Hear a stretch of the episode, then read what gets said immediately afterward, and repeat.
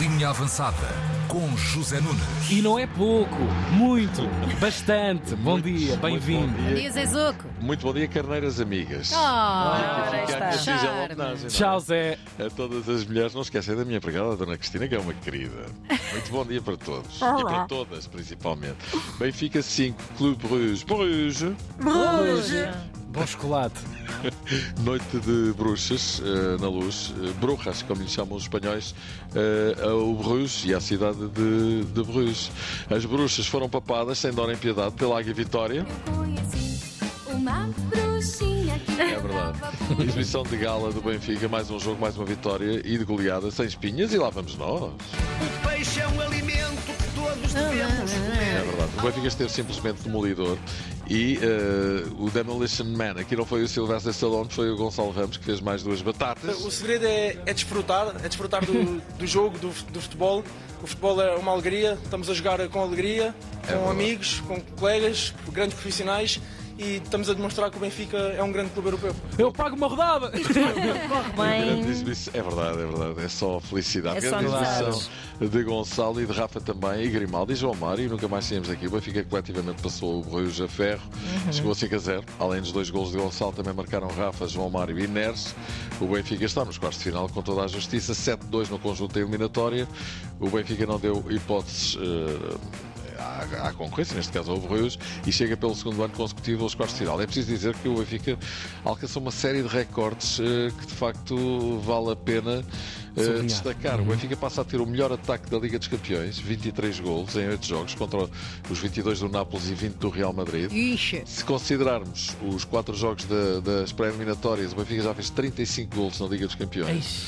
É um reflexo de, realmente de uma grande campanha, mais de 70 milhões encaixados e já agora recorde de vitórias consecutivas, porque no o Benfica tinha ganho 4 jogos seguidos neste formato da Champions League.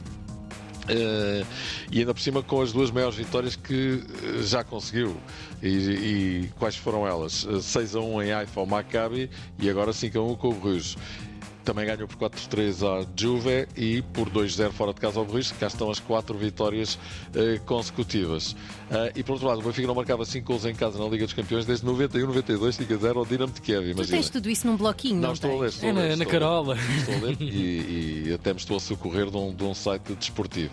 Ah. Portanto, é isto. Olha, o Benfica chega pelo segundo ano consecutivo aos quartos de final. É a primeira vez que Roger Schmidt lá chega. Os jogadores estiveram a um nível elevado. Estou muito satisfeito porque os adeptos estão felizes e orgulhosos.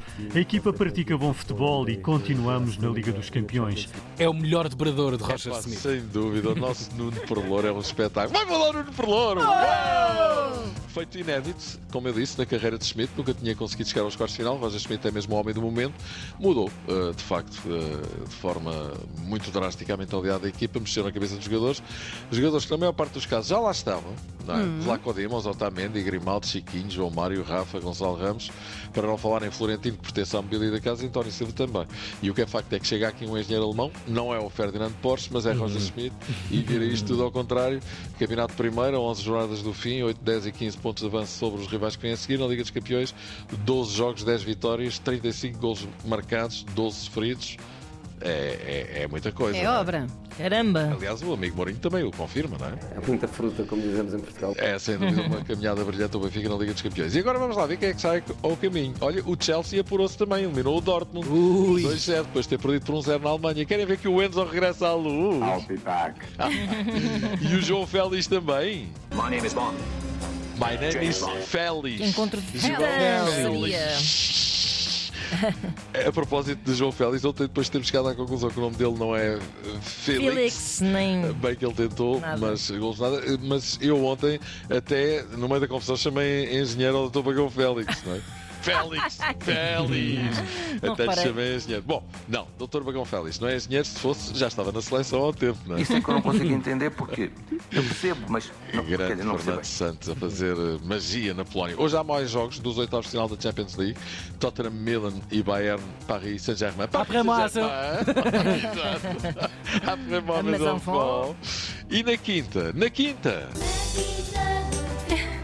Tanta música infantil. É verdade. Não é a Quinta do Timanel, é no estádio de Alvalade, é na quinta-feira. O Sporting, lá para o final da tarde, quando faltarem 15 para as 6 da tarde, 15 minutos, recebe o Arsenal de Londres na primeira mão dos oitavos de final da Liga Europa. Jogo muito difícil, eliminatório de enorme grau de dificuldade, mas. Mas. Apanhei-vos.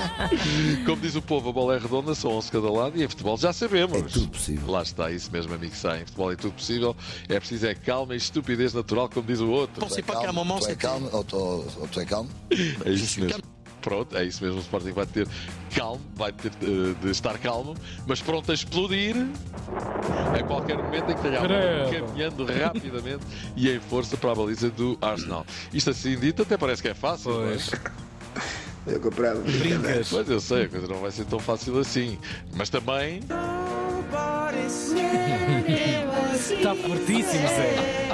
É verdade, o Chris Martin tem razão. Ninguém disse isso, disse é maluco. Sporting Arsenal, amanhã às 17h45, está de Alvalade, primeira mão dos oitavos final da Liga Europa. É para ganhar, é para ir à boquinha a eles. Lá está. Também Inglaterra, Bruno Fernandes tem estado a ser arrasado depois dos 7-0 que o Liverpool aplicou à sua equipa, ao Manchester United.